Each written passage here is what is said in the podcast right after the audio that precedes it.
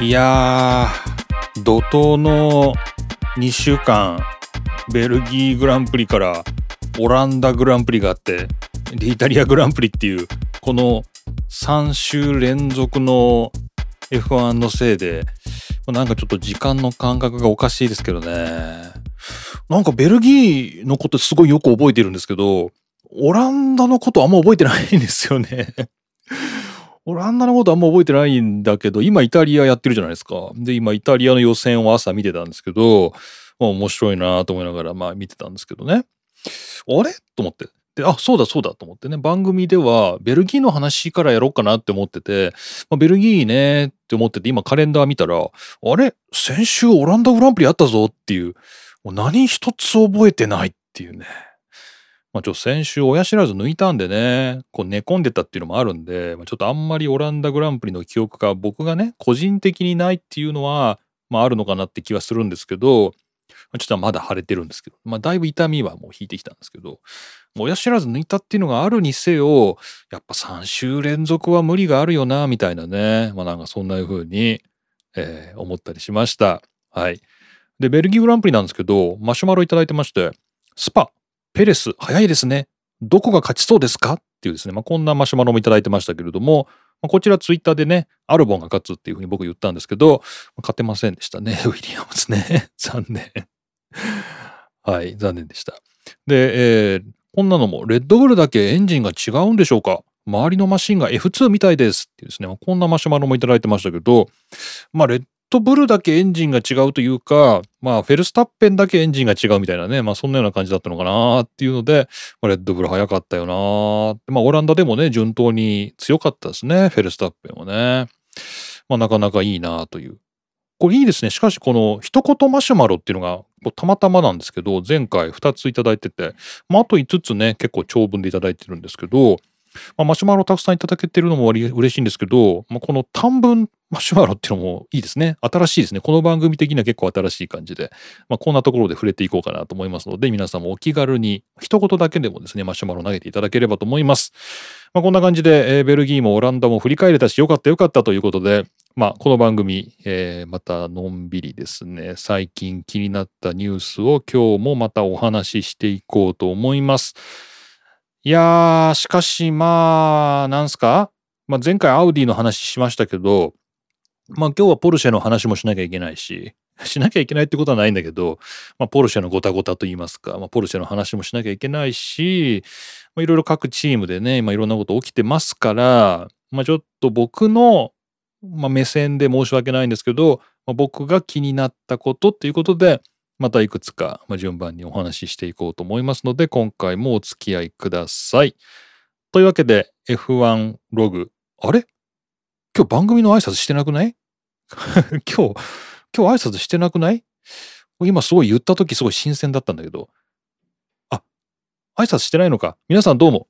おはようございます。桐野都です、え今日は2022年の9月11日日曜日の昼間の収録になっています。まあなんかだんだん暑くなってきましてっていう話はもういいですね。はい。まあ、イギリスでね、エリザベス女王が亡くなってとか、まあそういうのも、まあちょっと、イタリアグランプリの週末に影響は及ぼしてますけれども、この番組としては、まあ、あんまりメイントピックではないので、まあ、今日はお話ししません。で、えー、まあ、ベルギー、オランダ、イタリアっていうこのヨーロッパの最後ですかね、最後を飾る、ヨーロッパラウンドの最後を飾る3連戦がこの週末ですね、イタリアグランプリで、まあ、終わるということです。はい。まあ、そんな週末に今回も番組をお届けしたいと思います。ケリーの都の F1 ログ F1 ファンになる方法第78回目よろしくお願いします。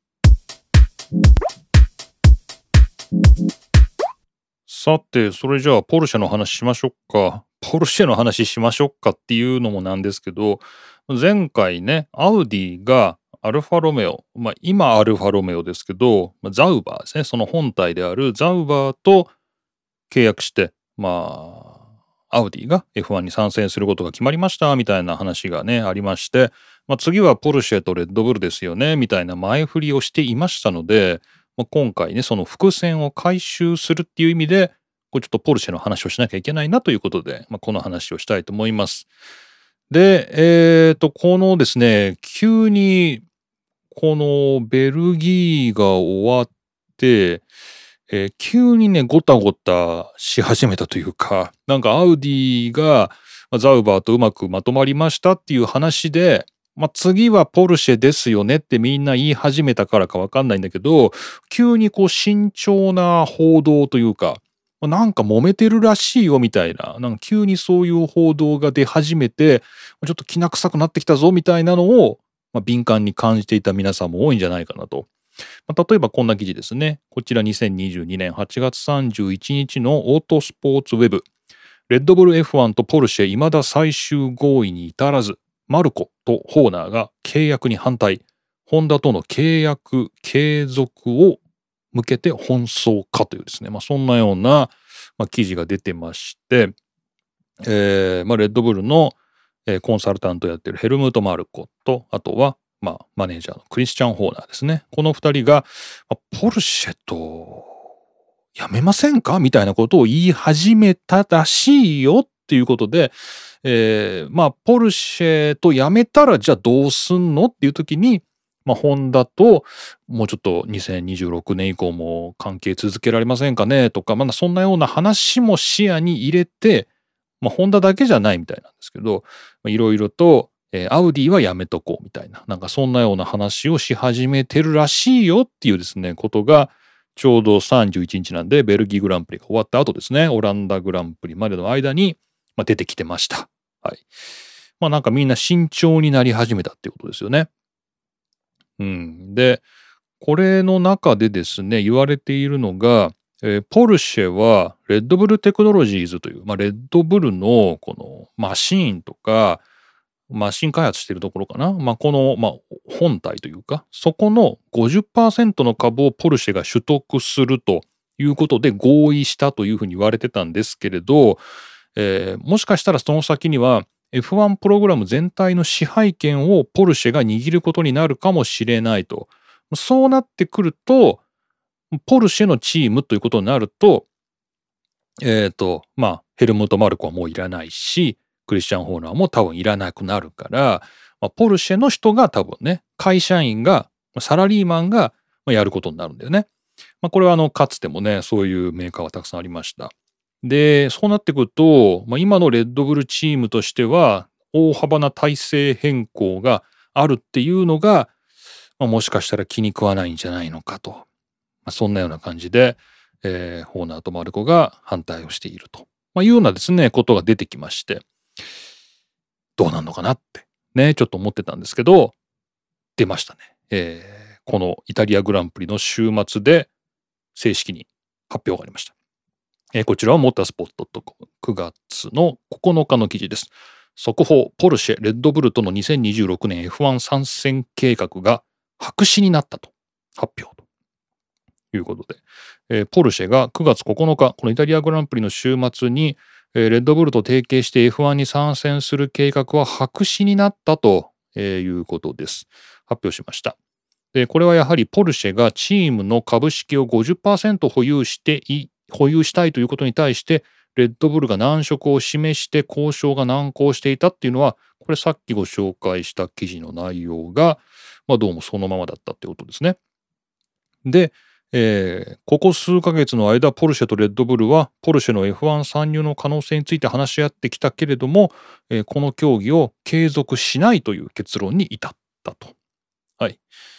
で前提にあったのは常に対等な立場でのパートナーシップを結ぶことだった。対等な立場ね。えー、それはエンジンのパートナーシップにとどまらず、チーム運営も含めてであると。でしかしそれは実現ができなかった。ね、ただし、2026年の規則の変更はポルシェにとっても魅力的なので、えー、まあ今後も注視していくつもりだと。注視していく。何をだっていうね、えー、感じですけど、まあ今後もえー、見つめていきたいというようなことで、え、ポルシェ側が発表があったということですので、なしということになったんですね。何のために2026年のデイギレーション作ったんだっていう感じがしてきますが、まあ少なくともアウディは参加したわけだから、まあ、悪くはないのかなって感じがしますけど、なんか全部はポルシェのためだみたいな話があったような気がするんだけど、なんかポルシェはやらないんだって。まあいいけどね、別にね。まあこれファン目線としては、まあなんか自動車メーカーっていうのは、まあなんか入ってきても、なんか自分の都合で勝手に出てくし、まあね、勝手に出てくしね。まあなんか、まあどっちでもいいですみたいな、なんかそういう気分はあるけどね。なんかね。まあそれはホンダはなんか今うまいことやってますよね。ホンダは撤退だみたいな感じで、まあ、辞めたんだけど HRC っていう、あの、そういう、まあ、子会社というか、まあ、グループ企業というか、まあ、そこにうまいことですね F1 をスライドさせて、まあ、今まで通りエンジン作ってるし、まあ、なんかホンダうまいことやってるなって感じしますけどまあでもまあなんか参戦したら辞めるっていうのはねまあ他の自動車メーカーもみんな同じですからまあなんかね、どうなのかなっていうちょっと半信半疑って感じがあったんですけど、まあだからファン目線としては、まあ、別にポルシェ、まあどっちでもいいけどみたいな感じあるけど、これ多分レッドブルーこの飲料メーカーの方ね、こうドリンクメーカーのレッドブルとしては、これは痛いんじゃないの？感じがするけどね。どうなんだろうね。こうレッドブルって言っても、この、えー、清涼飲料水を作ってるレッドブル社と、このレースをやっているレッドブルっていうのは、同じようで同じじゃないでしょ？このレースをやっているチームは、このヘルムート・マルコとか、クリスチャン・ホーナーが、まあ、こういうレース畑で何？頑張ってる人たちっていうの？レースに命を懸けてる人たちが、まあ、やっているレッドブルのこのチーム側とま、あくまでも清涼飲料水を売ってて、砂糖水を売ってて、で、その宣伝の一つとか、まあ、自分たちのアピールの場として、この F1 にお金を出してるんですよっていう、そのレッドブルっていうそのドリンクメーカーとは、同じようで別じゃないですか。これはね、別でしょ？こレッドブルがお金を出してて、このレースに命を懸けてる人たちに、まあ今やってもらってるわけじゃない。で、レッドブルとしては、まあ、いつまでこの F1 にお金をね、こう湯水のごとく使い続けられるかみたいなのもわかんないし、まあ、なんか噂ではこの前ちょっとサッシャが言ってましたけど、えー、マテシッツがね、こうレッドブルの一番偉い人が、ちょっと体調があんまり良くなくて、で、まあそのね、マテシッツが F1 にこうやっぱりパッションを持ってね、こうお金を投じてきたらしいんだけど、もしレッドブルの中で会社のね、清涼飲料水の方で、まあ、大きな会社の中で何かこう、権力闘争があったり、体制変更があったりすると、ちょっともう F1 のことやめよっかなみたいな話にもなりかねんというですね、まあ、そんなような噂話をサッシャがしてましたけど、 DAZN の中継で、えー、してましたけど、まあ、レッドブル社としては、もうこれポルシェが半分持ってくれるんだったら、まあ、ぜひそういうふうにやってほしいみたいな。なんか多分そういうね、清涼飲料水のレッドブル側としては、まあ多分そういうのがあるんじゃないかなと思うんだよね。だけど、このレースに命を懸けてる人たちが、あの、現場がっていうんですか？あかんと。あの、わしらいらんくなってしまうやん、みたいなですね。だからそういう、まあなんか、難色を示した。だから、こう、ややこしいんですよね、ニュースがね。こう、レッドブルが難色を示したっていうふうに、こう、なんか書いてあるんだけど、この、砂糖水を売ってる方のレッドブル、レッドブルかっこ砂糖水と、レッドブル、かっこレースに命を懸けているの方の、この二つのレッドブルは別物なんで、どっちが難色を示したんだろうみたいな。まあ多分現場の方だと思うんだけど、まあ、多分本社側、砂糖水売ってる方は多分売りたかったんじゃないかな、みたいな気がするんで、まあだから、だこれで、まあ良かった良かったとはちょっと言えないですよね。まあポルシェはどうでもいいですよ。まあポルシェは、まあまあ別にポルシェだろう、まあどうぞお好きになさってくださいって感じがするんだけど、このレッドブル、かっこレースに命を懸けてる人たちっていうのをこう存続させるためには、こうどうしたらいいんだろうみたいなちょっと不安ですね。これなんか別の、まあまさかね、まあホンダがまた出てくるなんてことないだろうけども、またなんかちょっと自分たちをこうサポートしてくれる、こう、金を出してくれる人を見つけなきゃいけないわけですから、今んとこ大丈夫ですけど、レッドブル、かっこ砂糖水が、レッドブル、過去レースに命を懸けてる人たちにお金を出してくれてるからいいんだけど、これが途切れるようなことが将来的、近い将来あるんだとすれば、またお金をね、見つけなきゃいけないから、これちょっとね、まあヘルムド・マルコとかクリスチャン・ホーナーは多分今すっごい頑張ってんじゃないの？ね。えまあ、ポルシェさんはもういいっすわっていうのはまあいいんですけど、じゃあ次どうすんのかなっていうので、またいろいろ出てくるんじゃないかなっていう気がしてます。はい。ということで、なんか、揉めてますね。でもね、これ、レッドブルっていうのを多分2つに分けて考えた方がいいんでしょうね。そのね、もういいですけどね、砂糖水の方と レースの側とね、これ別組織なんで、ちょっとポルシェさんも大変だったなって感じです。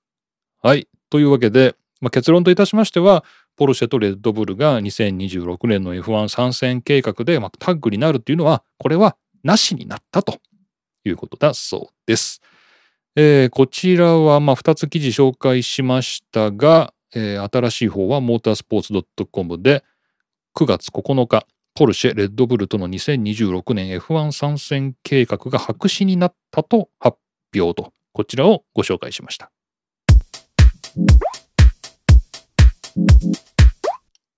体調不良が相次いでますよね。ドライバーの体調不良ってなんかね、昔の話なんですけどね、こうフリー走行とか、まあ、予選でもそうなんですけど、体調不良につきっていうですね、ドライバー体調不良って聞くと、ま、なんか大人の事情なのかな、みたいな。契約上の何かかな、みたいなね、えー、いろいろちょっと憶測をね、してしまうんですけど、まあ、普通に体調不良が相次いでるんですかね、イタリアグランプリね。えっ、ー、と、こちらガスリーですね。まず、アルファタウリのピエール・ガスリーが、イタリアグランプリ木曜日、体調不良に陥り、医師の勧めによって木曜日を休んだっていうですね、そういうニュースありましたね。こちら、オートスポーツウェブの9月9日です。これは何だったんでしょうね。体調不良っていうから、てっきりまた流行りの感染症の何かなのかなと思ったんですけど、ああ、でもあれか、発熱したりすると、ちょっと休んだ方がいいよとかそういう話になったりするのかな。まあ、とにかく木曜日なんで、まあ、公式のセッションというものはないんですけど、まあ、グランプリウィークは始まってますので、まあ、いろんな仕事があると思います。まあ、そういったものはガスリーはお休みしたという、まあ、体調不良。ただ、金曜日からは問題なく仕事してますので、えー、まあ大事には至らなかったということで、よかったですね。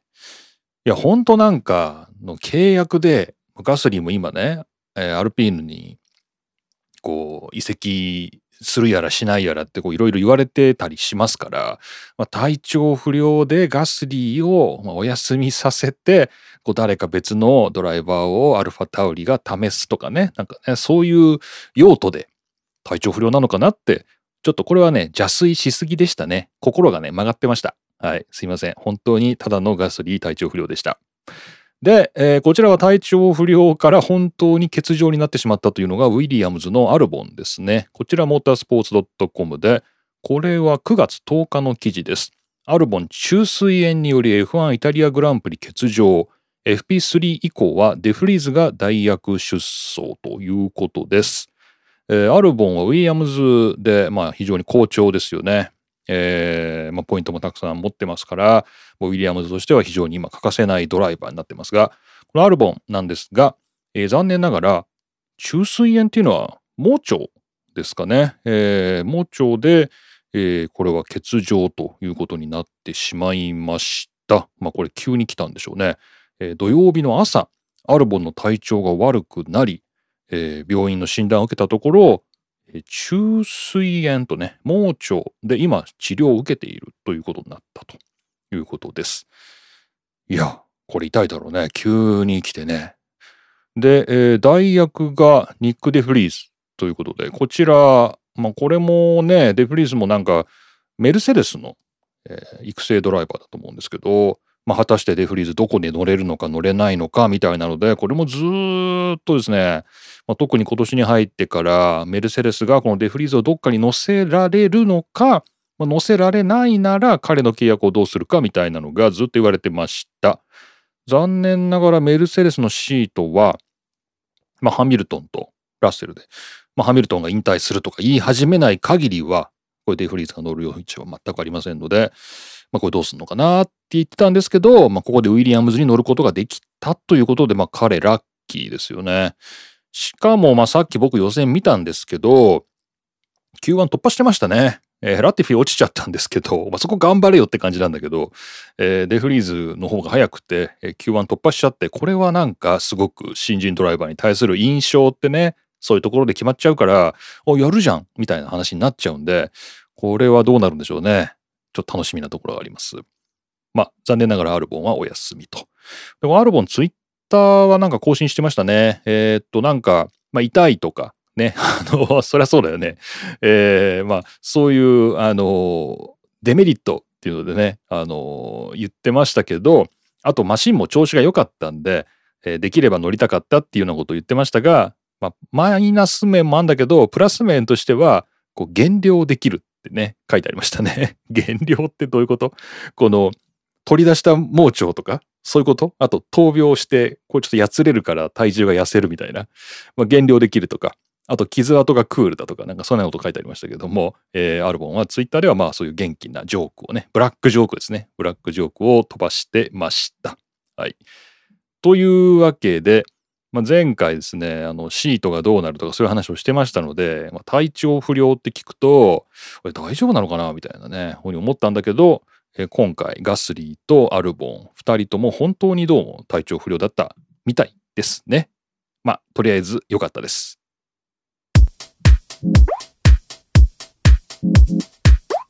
はい。日本グランプリの話なんですけど、えー、指定席券全部完売したということで、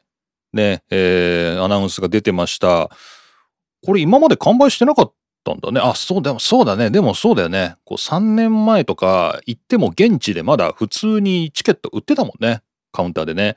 売ってたし、だから、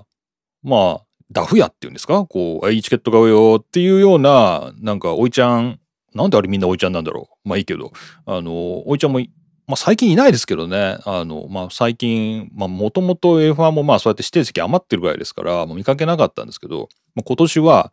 完売したっていうことなんで、これもしかしたらチケット買うよっていう おいちゃんが久しぶりに現れるんでしょうかね、鈴鹿にもね。ただ、まだ西コースは販売してんですかね。こちら自由席ですが、西コースはまだ売ってんのかななんか、まあ、僕が見た時にはまだ、えー、売ってるみたいな話でしたけど、えー、どうなんでしょうね。これ売ってるんですかね。ちょっと見てみましょうか。チケット情報ね、見てみましょう。西コース僕2回、この、この何年かで2回ぐらい使ってますけど、あの、いいですよ。結構ね。全然、あの、問題ないですよ、西コース。えー、まだ間に合う販売中のチケット情報ありますね。えー、っと、9月5日時点で西エリア、あやっぱりね、西エリアと、あと金曜日券、金曜日券は売ってると。あと車椅子の B1、B1、V1R ですね。えー、そういう、えー、チケットが、まあ、まだありますよということで、まあ、投資で週末見たいっていう人はこう西エリア買うしかないんですね。西エリアいくらでしたっけ？大人が9500円。ですね。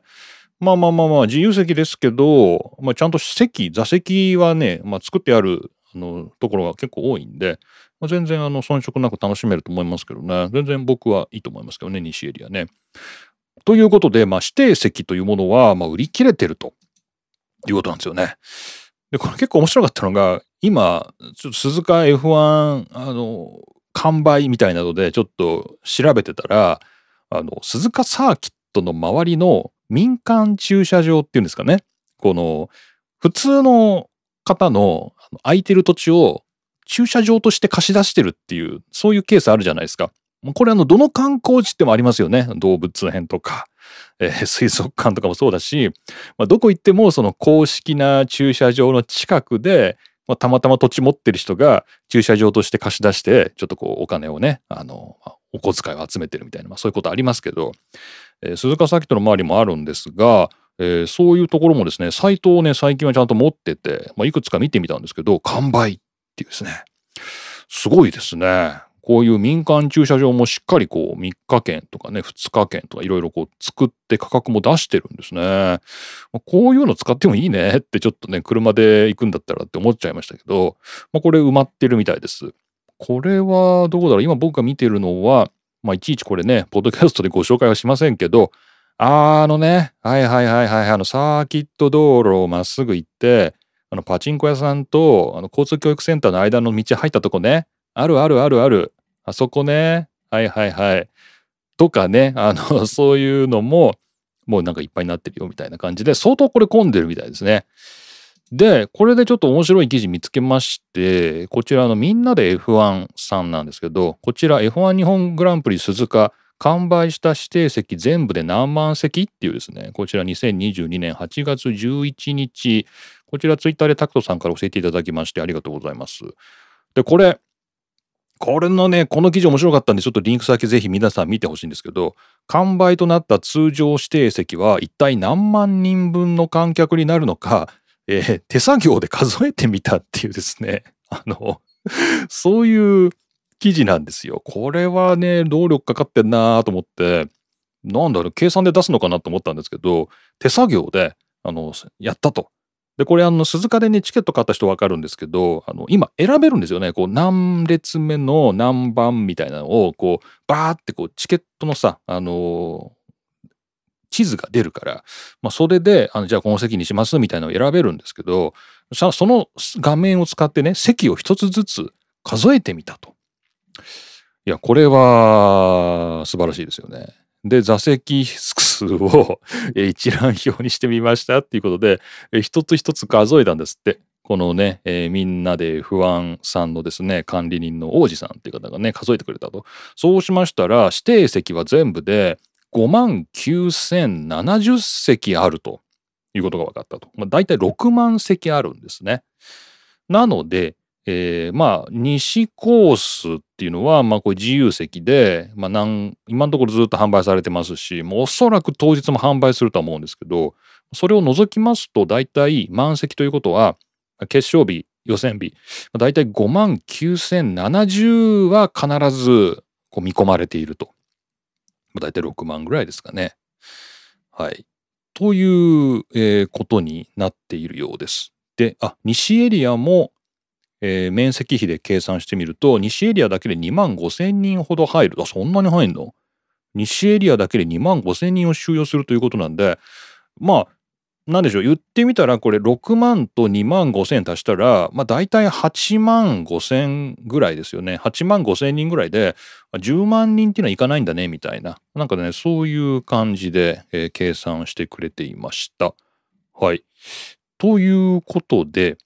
えっ、と、2006年、2006年ね、一旦鈴鹿から F1 がさよならした時ですかね。この時が伝説で16万人の大観衆というのが、えー、公式発表だったそうです。で、今はね、指定席のなんか席の幅も広がってるし、この当時と多分詰め込み方が違うと思うんで、何とも言えないんですけど、今は、まあ、まあ入れても10万人は入らないと。まあ、まあ全員来てもですよその売れたチケットの人全員来ても、まあ、大体9万人ぐらいじゃないですかっていうことを、えー、こちらみんなで F1 さんが計算してくれてました。はい。ありがとうございます。ということで、えー、まあ鈴鹿完売ということなんですけど、まあ、まだ西コースは入れますよと。まあ、あとはまあ人人手は相当ありそうなんですけど10万とまではいかないだろうねと。で逆にこれ我々はこの数がね、まあ、最大でも9万ぐらいだろうみたいな、こう指定席数えたらそんなもんだし、西コース加えても最大そんなもんだろうっていうことで、まあ、把握してますから、公式発表がね、例えばこれで15万人が来たとか言ったら、いや、嘘でしょみたいな。そういう楽しみ方ができたりするんですかね。はい。ということで、まあ、日本グランプリを近づいてきまして、ちょっと盛り上がってるねというような感じでした。それにしてもこのみんなで F1 っていうサイトはなんかすごいですね。この管理人の王子さんっていう方ちょっとこうプロフィール出してあるんですけどすごいですね。なんか仕事を辞めてこのサイトにかけてるみたいななんかそんなこと書いてありますけど これどんな方なんですかね？ちょっと一回会ってみたいですけどねちょっとお話ししてみたいなって感じしますけどもしちょっとご存知の方いたら繋いでください。はい。まあ、というわけで、えー、日本グランプリが近づいてきまして、まあ、チケットも完売状況だということですけれども、はい。えー、まあ楽しみなことですね、ということでした。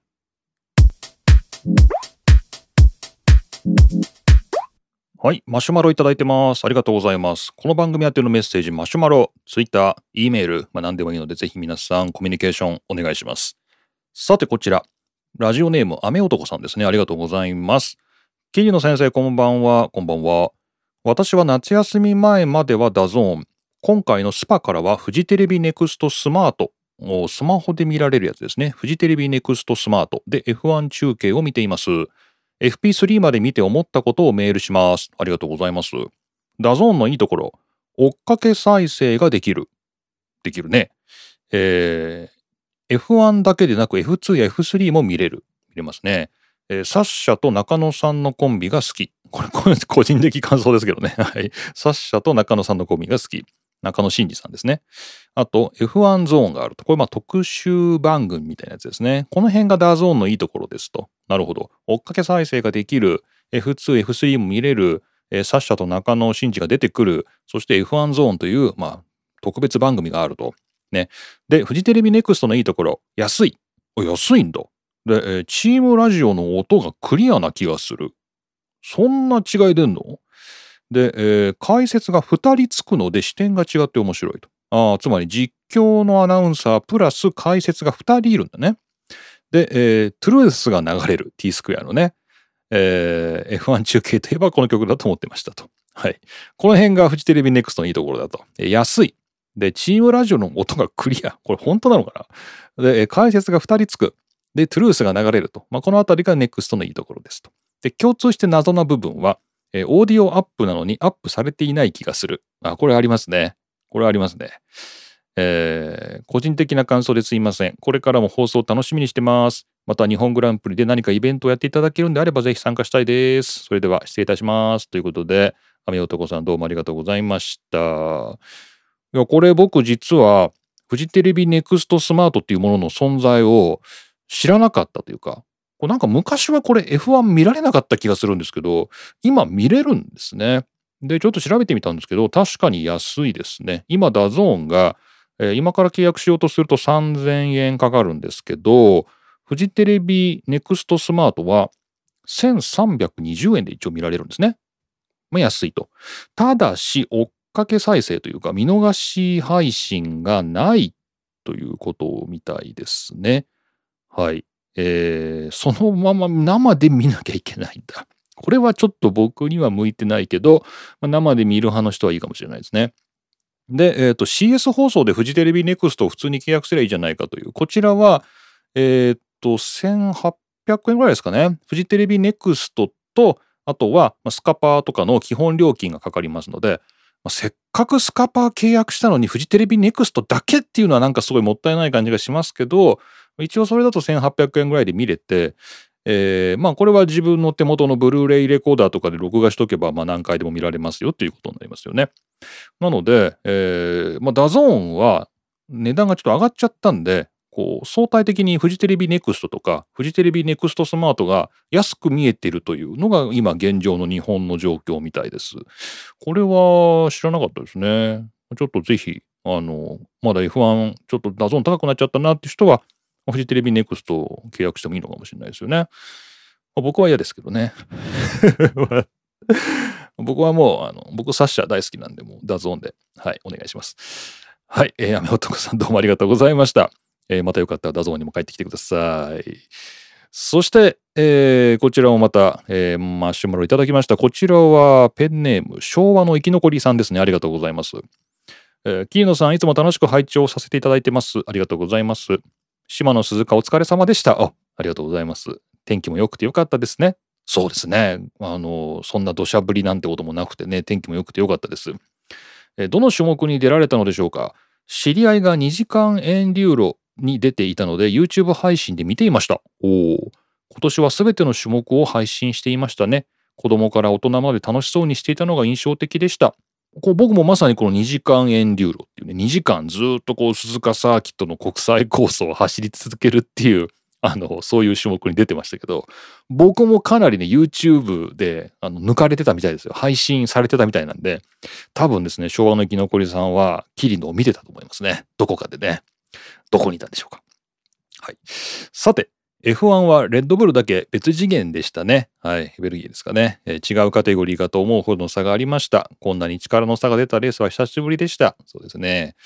また、ドライバーの移籍や新メーカーの参加など話題も多く、レギュレーション変更後も楽しめそうです。ホンダは本当にこのまま撤退しますかね？気になるところです。本当ですね。そういえば、ドメニカリがメーカーの追加参加は歓迎するが、チーム数増には慎重で、具体名としてアンドレッティチームを挙げていたのはどういうことなんでしょうかね。やはりアメリカ資本が入ってくると主導権争いが出てくることを嫌がっているんでしょうか。F1 はヨーロッパのスポーツとしていきたいのか。でも資本はアメリカだしアメリカのレースも増えてるし何か裏でいろいろありそう。レッドブルの勝ちがほぼ見えてきたので鈴鹿でもホンダサウンドで圧倒してほしいです。ということで昭和の生き残りさんどうもありがとうございました。いやこのアメリカアメリカっていうのはなんかすごい今言われてますよね。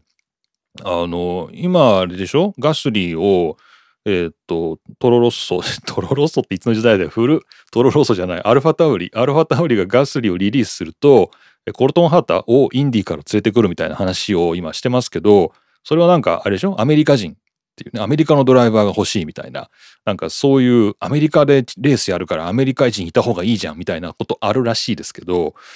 じゃあもうアンドレッティ入れてやるよみたいなね、チームごと、えー、入れてやったら良くない？みたいな、なんか普通にそういうふうに思うんですけど、その辺はどうなんですかね？あとあの、コルトン・ハータすごい話題に出てくるんですけど、このハータさんは F1 に来たいんですかね？ちょっと僕、インディーのことわかんないんで、これ何とも言えないんですけど、ハータさんの気持ちはどうなってんですかね？ちょっとその辺もよくわかんないんですけど、まあまあともかくちょっとアメリカとヨーロッパというのはまあ昔から F1 の中でもいろいろありますけれども、まあもしかしたら今もいろいろあんのかな。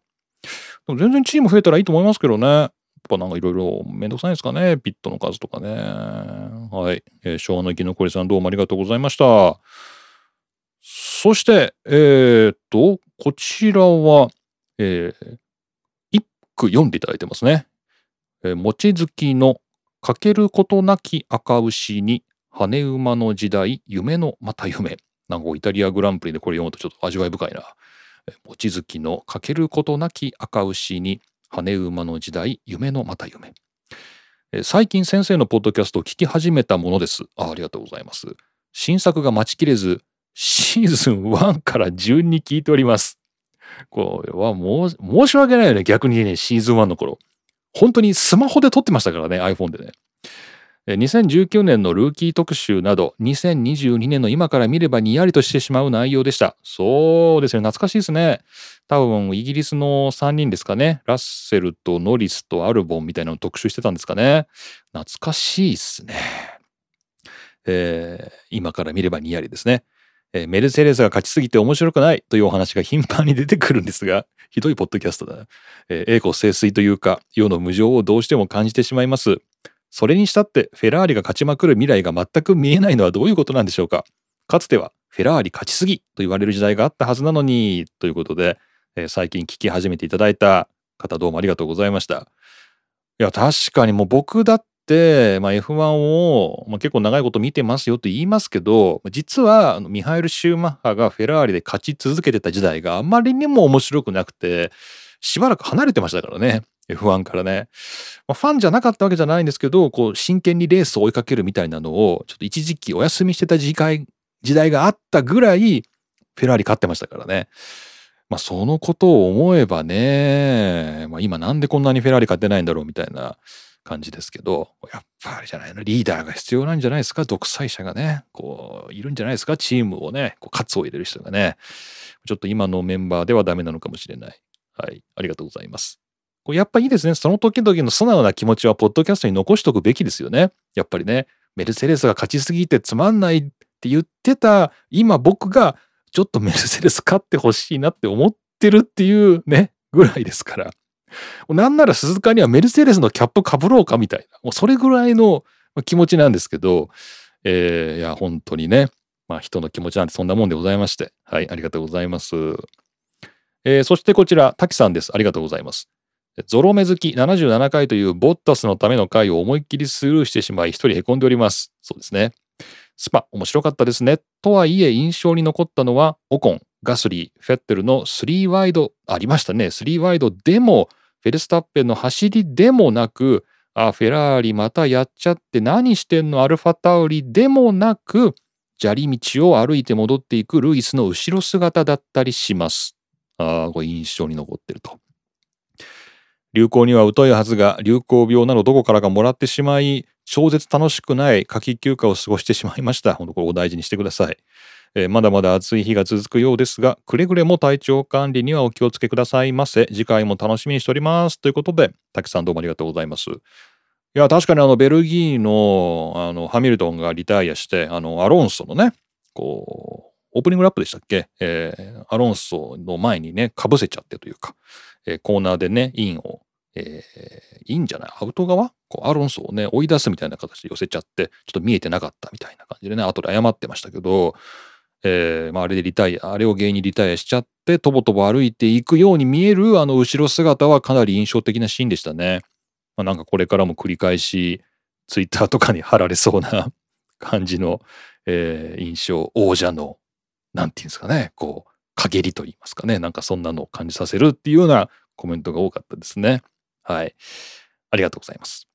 そしてこちら最後マシュマロ、えー、紹介します。えー、桐野先生はじめまして。はじめまして。ラジオネーム親父 MTV と申しますと。親父 MTV ですね。ありがとうございます。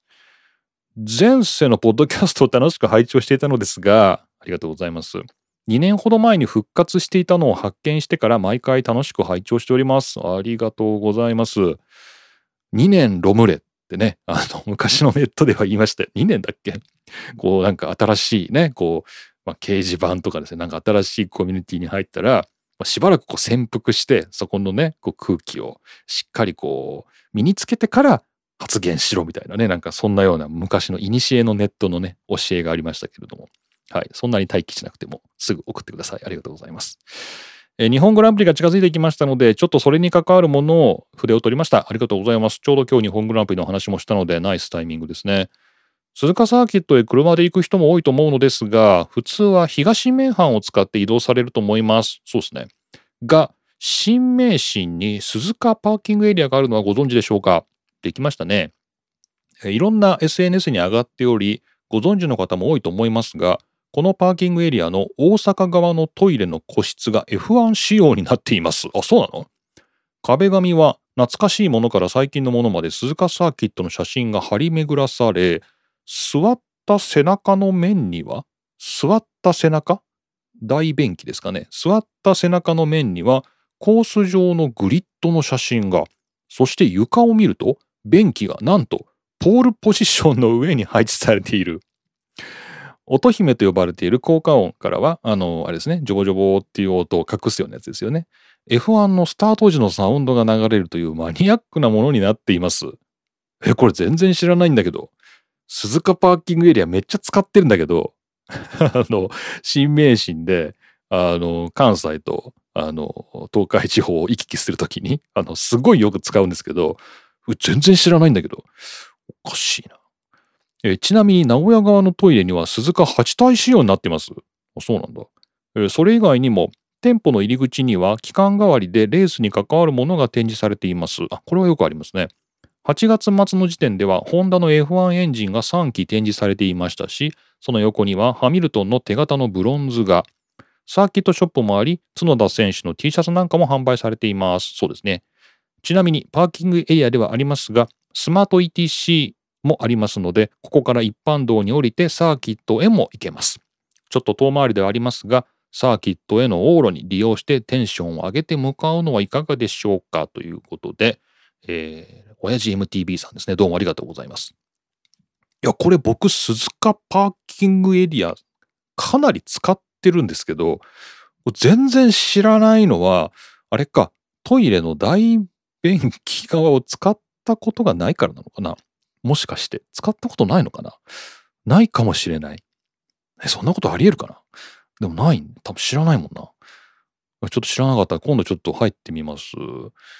あ僕、この前、鈴鹿のパーキングエリアのスマート ETC から降りて鈴鹿サーキットまで行ったんですけど、もう降りてまっすぐですね、茶畑の中の、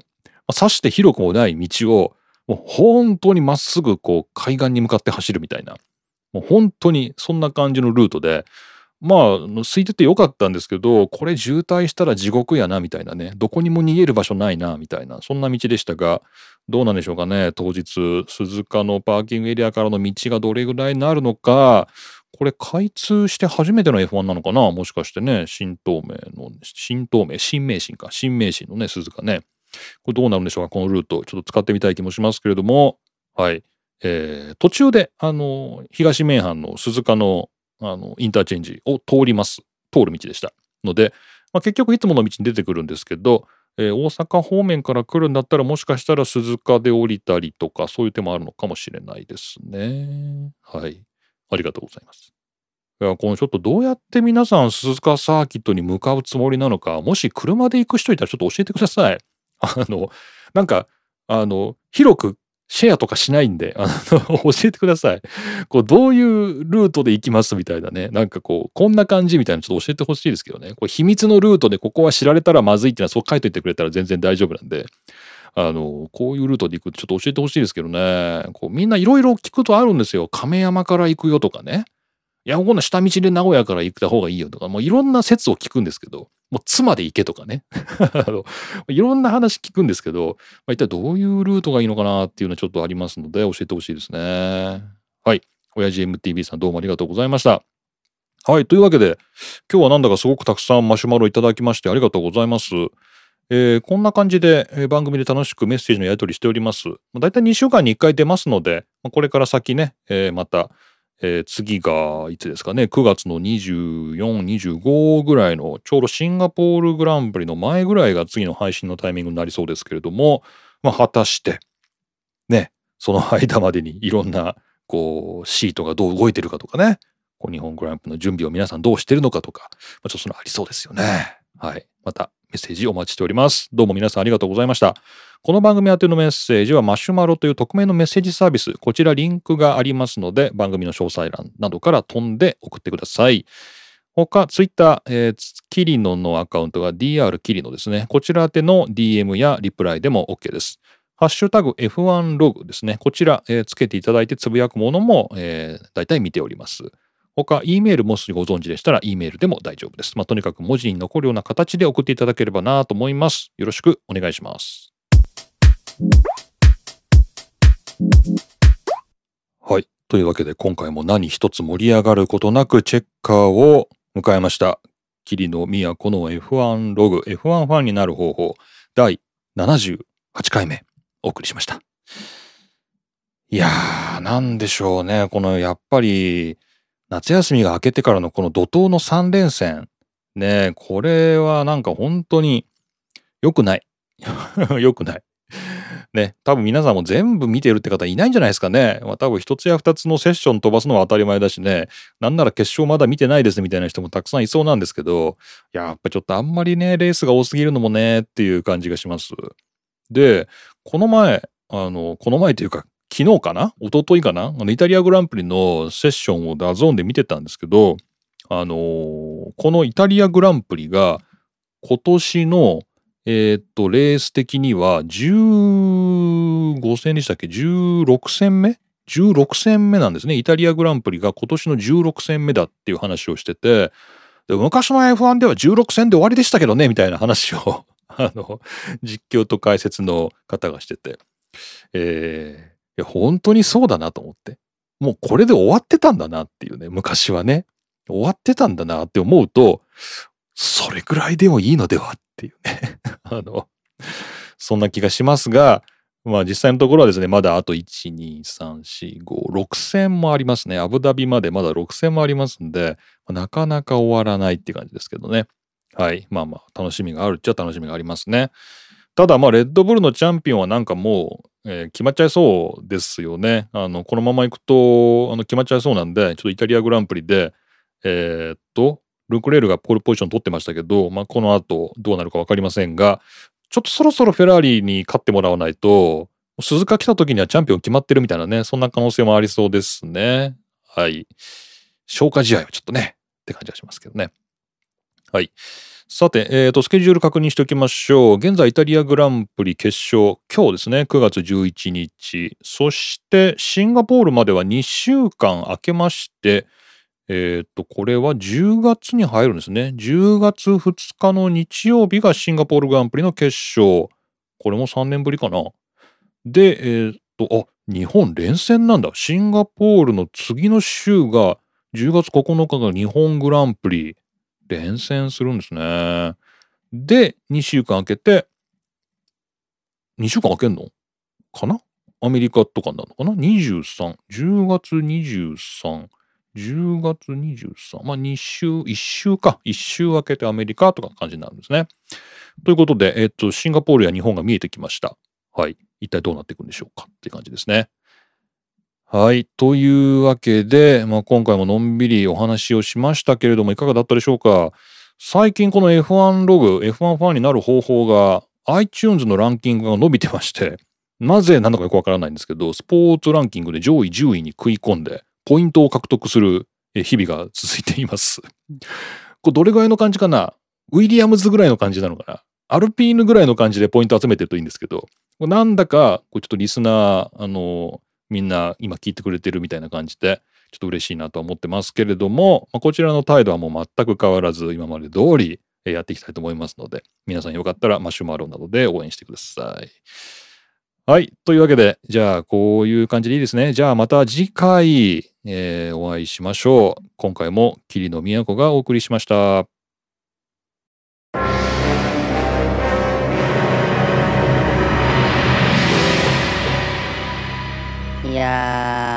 Q さん。ん何見ました ?F1、見ましたよ。あの、ベルギーで、ベルギー、はい。ハミルトンとアロンソがちょっと衝突したんですけど、その時にぶつけられた側のアロンソが、あのバカみたいな あのそういう無線を走れないやつみたいなね、えー、まあ全世界に公開されて、はい、まあ、それでちょっとハミルトンがカチンとくるみたいな、なんかそういう一連の流れがあったんですけど そうですね思ったんだけど、うん、もうなんか無線って、もうこうやってこれだけ公開される世の中になったんで、そうですね。もう、これ誰かに聞かせるために話してるわけでしょ？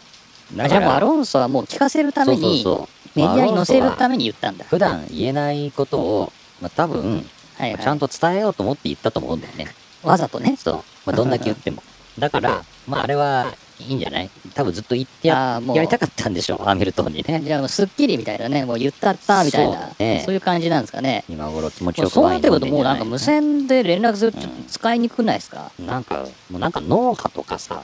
テレメトリーで測ってさ、脳波？今、怒りこれぐらいとかさ、悲しみこれぐらいとかさ、なんかそれぐらいのデータを AWS のパワーでこう表示するっていうのはどう？もうなんかドライバーの感情すら出ちゃうみたいな。怒ってるってそういうの面白そうだと思うんですけど。面白いですね。で、こう、ラップタイムに影響したりするじゃないですか？そうそうそう。それすら統計を取ってね、こう、そうですよね。ラップタイムに与える影響とか、感情面との分析みたいな。やってほしい。やってたりするのかな？いや、これやってたりしても、